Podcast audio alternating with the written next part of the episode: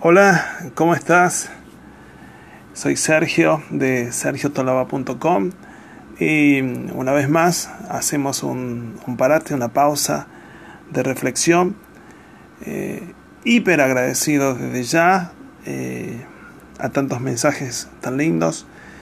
Eh, habíamos hecho una micropausa de planeación, de optimización de objetivos para el 2020 y ya estamos firmes eh, a un 8 de enero, trabajando eh, sobre varias plataformas y varios rieles eh, que van a ser los sustentos este año en mis trabajos. Uno de ellos tiene que ver con estrategias de crecimiento, es decir, cómo nos sentimos y en este caso cómo lidiamos con las emociones en los negocios. La administración, la inteligencia puesta en las emociones es algo que eh, voy a hacer mucho hincapié por las características actuales de los emprendimientos y cómo se gestan con las tendencias actuales de los consumidores o clientes que tenemos en cada uno de nuestros negocios. Em, hace poco, durante un taller, tuve una animada discusión con gerentes de, varias empresas sobre cómo navegan los estados emocionales de, sus empleados eh, vinculados al área comercial, al área de ventas. La verdad que no es ningún secreto que los gerentes pueden desempeñar el papel de terapeutas, ¿no? Tan a menudo como el de jefe. En los viejos tiempos, eh, algunos que tenemos más de 40, eh, los gerentes solían asumir que los empleados dejaban de lado sus problemas personales y simplemente hacían su trabajo. La verdad es que es imposible que las personas sean productivas a menos que su corazón esté en el trabajo. Claro, eh, puede seguir adelante por un tiempo, pero si su estado emocional está en el basurero, el resultado será marginal y sin inspiración. Por lo que comprender cómo las emociones afectan la toma de decisiones, la cooperación, el pensamiento innovador y la función cognitiva es una buena información para cualquier profesional. Eh, les cuento que, dado que me fascinan, me acompañan, me hacen crecer muchísimos libros durante el año, eh, siempre saben que estoy haciendo hincapié sobre ellos que, que no son libros, son hacedores de conocimiento. Y hay un libro que se llama Cómo se hacen las emociones, la vida secreta del cerebro, eh, donde su autora, Lisa eh, Feldman Barrett, eh, discutió una investigación que sugiere que las personas no reaccionan emocionalmente como una vez asumimos. sin profundizar demasiado en los detalles, la mayoría de las emociones no son el resultado de la reacción del cerebro a una situación eh, en cambio, el cerebro predice qué emoción será apropiada para la situación y luego corrige su estado emocional, eh, realmente basándose en la información que sigue. El problema, el problema es que con este proceso, una vez que el cerebro hace su predicción emocional, le resulta difícil cambiar el curso en función de, los nuevos aportes. Esencialmente, una vez que estamos enojados, permanecemos enojados incluso si descubrimos que no hay razón, no hay razón para estarlo. Debido, debido a que nuestros cerebros pueden fácilmente ir por el camino emocional equivocado y es tan difícil corregir el rumbo una vez que lo hacen, eh, si me permiten una opinión, las personas que aumenten lo que eh, se llama de alguna manera la gravedad emocional eh, en el trabajo realmente costará muchísimo hacer distinciones entre diferentes estados emocionales. Dado que las diferentes emociones pueden tener diferentes causas, saber exactamente qué emoción estás experimentando puede ayudarte a evitar ser un, yo lo llamo un títere emocional en una cuerda. Entonces, en lugar de estar simplemente estar enojado, entre comillas, estás frustrado, decepcionado, resentido, eh, enojado. Todos estos estados emocionales son desagradables, pero no son lo mismo. Y cada uno necesita un enfoque diferente para encontrar una solución. Eh, este hincapié que hago en esta distinción tan difícil tiene que ver con que las personas que trabajamos en empresas que están vinculadas a la comercialización, eh, constantemente estamos trabajando, conversando, asesorando, ayudando, potenciando en soluciones a otras personas que también vienen con su bagaje emocional, su estado emocional. Eh, yo creo que eh, sin ser un profesional de la psicología, donde nos pueden ahondar muchísimo más aquí, y para ello eh, están súper invitados y pueden ponerse en contacto, pero inmediatamente conmigo para darnos más profundidad.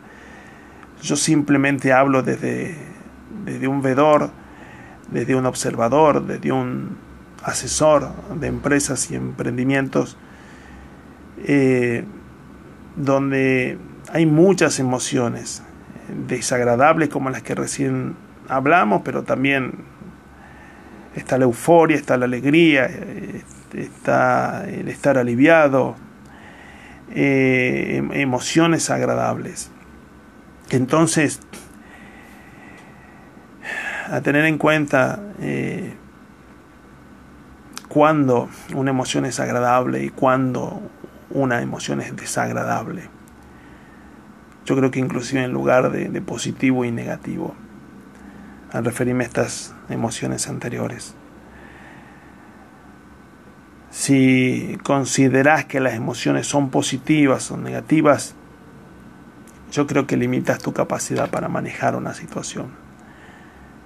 Si bien algunos estados emocionales pueden parecer desagradables, eh, yo creo que a nivel áreas comerciales y recursos humanos, humanos perdón, que hacemos a las áreas comerciales, Todas las emociones agradables y desagradables son necesarias para que el cerebro funcione. Una emoción solo tendrá un impacto negativo si es demasiado prolongada eh, o hace eh, que una persona participe en un comportamiento poco saludable. Allí es cuando los gerentes comerciales que se sienten incómodos lidiando con emociones desagradables tienen más probabilidades de tratar de suprimirlas en otras personas. Esto a menudo hace que la persona se sienta aún peor y, no se conecte bien con ese gerente en el futuro inmediato. Entonces me pregunto, ¿qué tiene que ver todo esto eh, realmente eh, con la jornada diaria en las áreas comerciales? y para mí la verdad que mucho. Cuanto más investigación se lleva a cabo en el cerebro, especialmente en el campo de la toma de decisiones, que es algo que hago siempre, ustedes saben, fuerte, ahínco, acento, más nos damos cuenta de que los humanos tomamos casi todas las decisiones basadas en la emoción.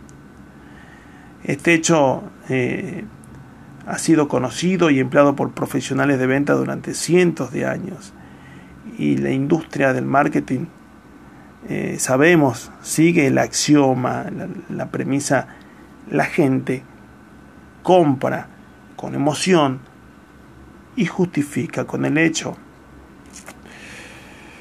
Ahora, los estados emocionales guían mucho más el procedimiento del cerebro que simplemente comprar un automóvil o elegir una película para ver.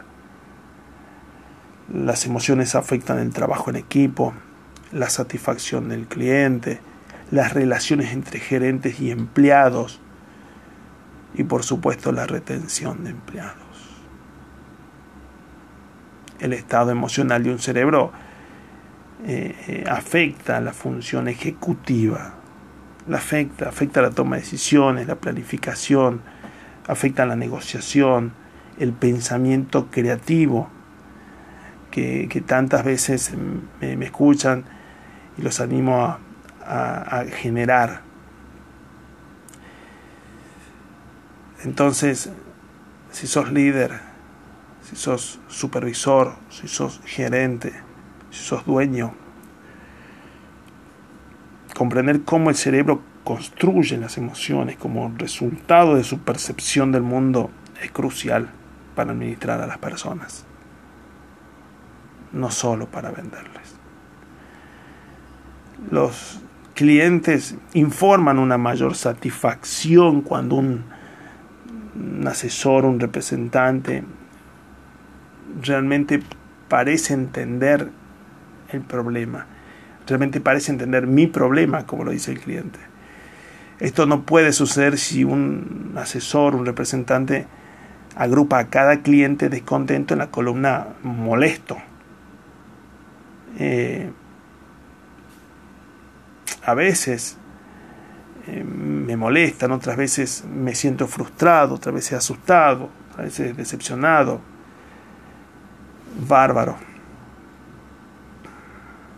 es una de las emociones que pueden traer los clientes externos como los clientes internos también. O sea, no aquellos solamente que vienen a comprar, a hacer un clic en mi página web, en mi e-commerce, en mi mostrador de mi local físico, sino también aquellos que conviven, que trabajan conmigo y hacen a la empresa o al emprendimiento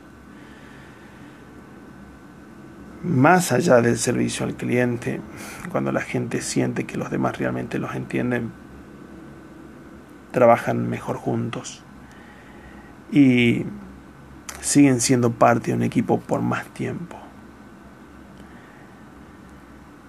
Si los gerentes y líderes empresariales desarrollaran un mayor grado de respeto y análisis emocional en sus propias vidas, tendrían un mejor control sobre las situaciones y los empleados de sus emprendimientos comerciales.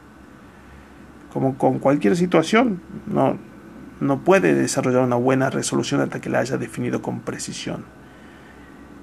Y realmente llegar al corazón del estado emocional de alguien ayuda a evitar ofrecer la solución incorrecta.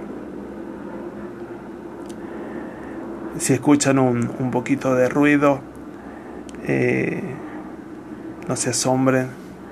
Eh, repaso siempre mis podcasts, los hago en cualquier lugar que me encuentran situaciones o temáticas que vivo con mis clientes actuales en consultoría o en formaciones.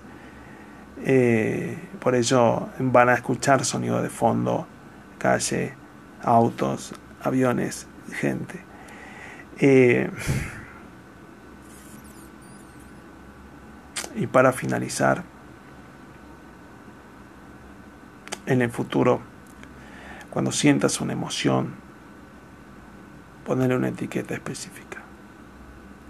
Vaya más allá de feliz y triste. Aumentale eh, el hincapié emocional y eso puede expandir tus horizontes emocionales para realmente poder manejar esa situación. En lugar de temer estados emocionales desagradables en el trabajo, en las ventas, en la comercialización, en el asesoramiento a clientes, temer emociones en conjunto o agrupar emociones buenas y malas en una gran bolsa, identificar con precisión las emociones y llegar a la causa real es un gran primer paso para usar el cerebro emocional. Aquí todos tenemos que trabajar mejor juntos. Bueno, si, te gustó este episodio, eh, en redes sociales, sobre todo en Instagram, en LinkedIn, y etiquetame también en tu como Sergio Tolaba 7S. Para más información del maravilloso mundo de la comercialización de los emprendimientos comerciales, te invito a seguirme en Instagram, en Facebook, en LinkedIn, como arroba Sergio Tolaba 7S. Y mi página web, sergiotolaba.com, donde te invito a conocerla, donde podrás aprovechar, sacarle jugo, eh, vivir muchísimos artículos, muchísimos videos y podcasts sobre marketing, marketing realmente estratégico, el manejo de equipos comerciales, las ventas ágiles y los negocios.